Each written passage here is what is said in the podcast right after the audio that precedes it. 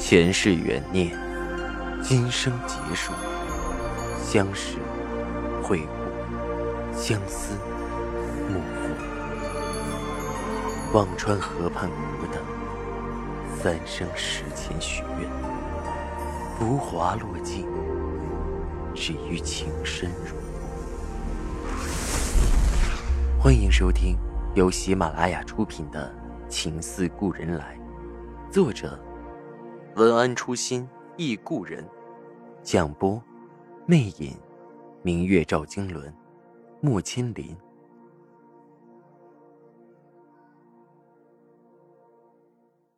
第一百八十集。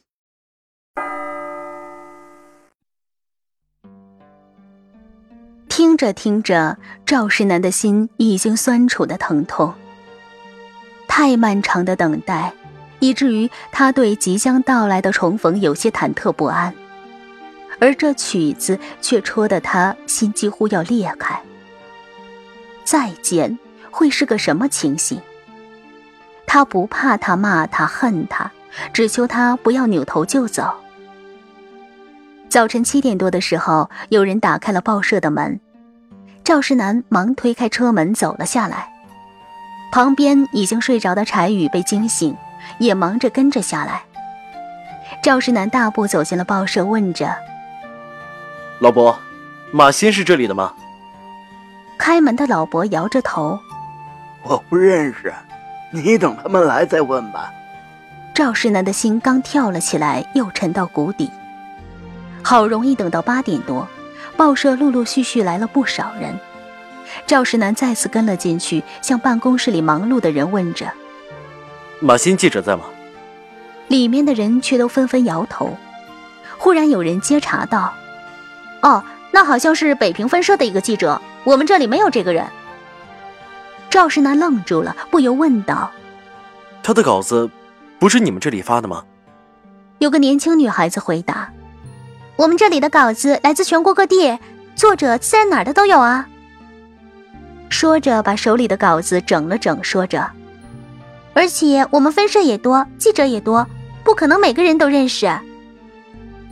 赵石南的脑子被他说的一片混乱。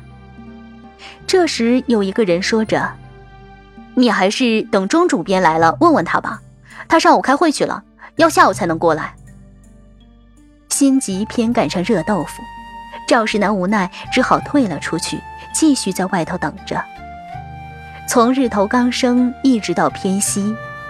柴宇真是佩服死少爷了，眼巴巴的一夜没睡，还能精神百倍的守着报社。下午两点多的时候，赵世南再次进去，这回钟主编终于在了。门外的编辑进去报告着：“啊，有位赵先生找了您好几次了。”钟主编愣了一下，旋即把外衣解下，说着：“请他进来。”赵世南走进钟主编的办公室。看着眼前的人，有几分陌生。很抱歉打扰您，在下扬州城赵石南，看了报上的文章，特意来打问一个人。钟主编淡淡笑道：“你想问谁？”马欣。赵石南说完这两个字，心都揪了起来，等着钟主编的回答。钟主编微微点头道：“他是我北平分社的记者，你想找他，是不是？”赵世南的心跳得更加剧烈，问着：“我是找他，我是他的。”赵世南险些将“丈夫”两个字脱口而出，却在字眼已经到了嗓子眼的时候戛然而止。一下说的这么复杂，会不会吓到眼前这人而不敢告诉自己真相？赵世南急忙转口：“我是他的老朋友，失去联系很多年了，想知道他的近况。”哦，钟主编细细打量了番赵世南，说着：“他在北平，现在很好。”赵世南的心咯噔一下，原来杜恒一直在北平，那个他以为他最不可能在的地方。难怪他在全国各地找遍了，都找不到他。原来他守在北平，他最伤、最痛却最安全的地方。他的恒儿果然是聪明的。知道最危险的地方就是最安全的地方。赵世南只觉得呼吸都不畅了，不禁又问着：“他现在还在北平吗？可以给我个地址吗？”钟主编微微点头：“他还在北平工作，不过最近不是有个万国博览会要开吗？他已经和其他报社的记者一起到欧洲去驻会了，进行一些前期的采访。我们报社准备做一个万国博览会的专访稿件，派了他和另外一个记者去采稿。”他已经走了。赵石南的心疼的又要裂开，怎么机缘巧合，他和他总是碰不到面？走了，前天的船，现在应该已经在海上了。钟主编笑笑：“你是看到马欣的文章来的？”赵石南点头。钟主编接着说道：“那你就是他稿子里提到的做程月锦的赵先生吧？”赵世南怔了一下，答着：“正是在下。”马欣和我聊过这个稿子，说时局混乱，实业兴邦的工厂都办不下去，本该处在世界前列的产品也被拖了后腿。赵先生家中的程月锦，尤其以玫瑰色最著名。若是不用这个锦为国争光，也枉为热血男儿。钟主编的声音很平静，讲的内容却是惊心动魄。马欣这个记者年纪不大，很有想法。赵世南听到钟主编一席话，已经完全确认马欣绝对就是杜恒。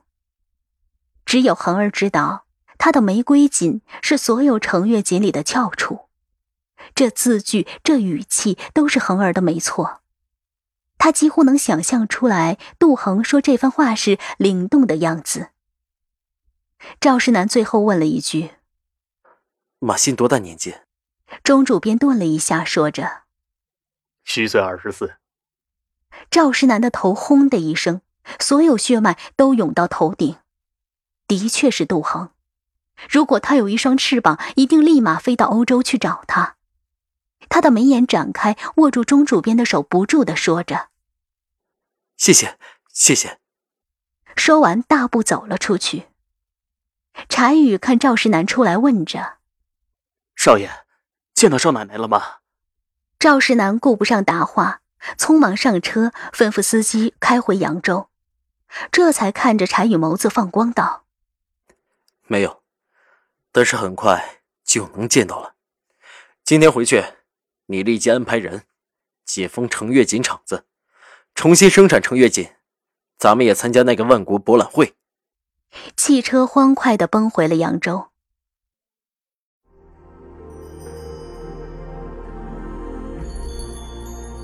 您正在收听的是喜马拉雅出品的长篇穿越小说《情似故人来》。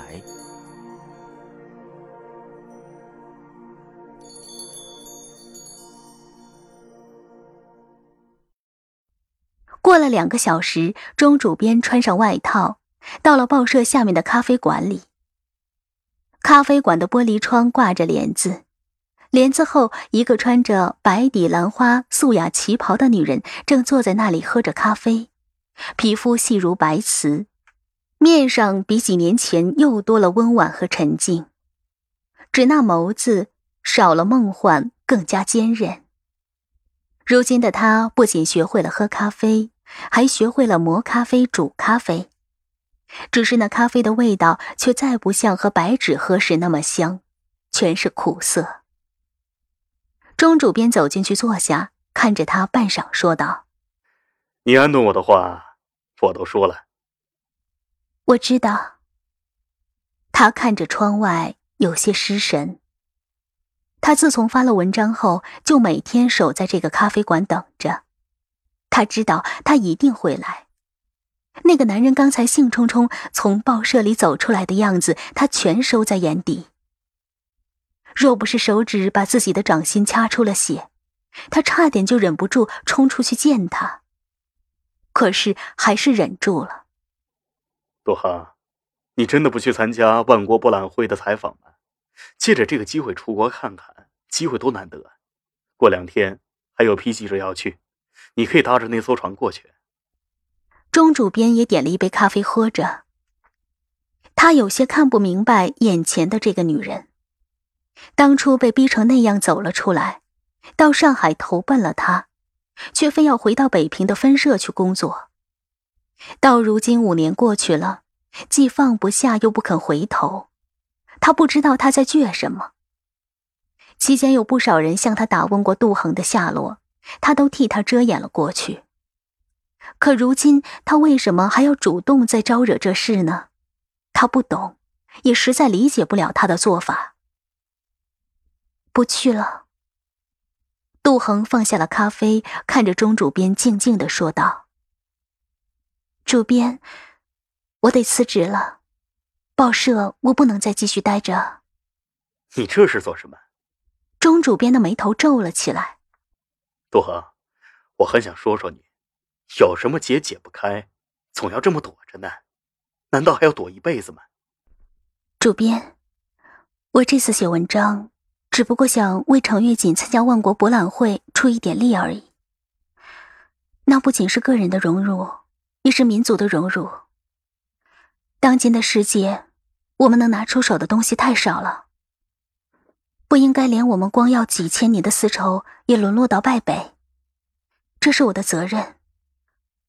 至于其他，我不想招惹，也不想见他。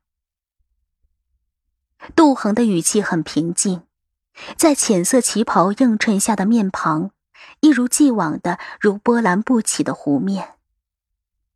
钟主编看着眼前这个瘦瘦弱弱的女孩子，心里有些震动。谁说女人头发长见识短？谁又说唯女子与小人难养？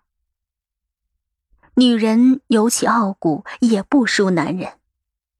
钟主编缓缓喝着咖啡，问道：“那你辞职准备去哪里？”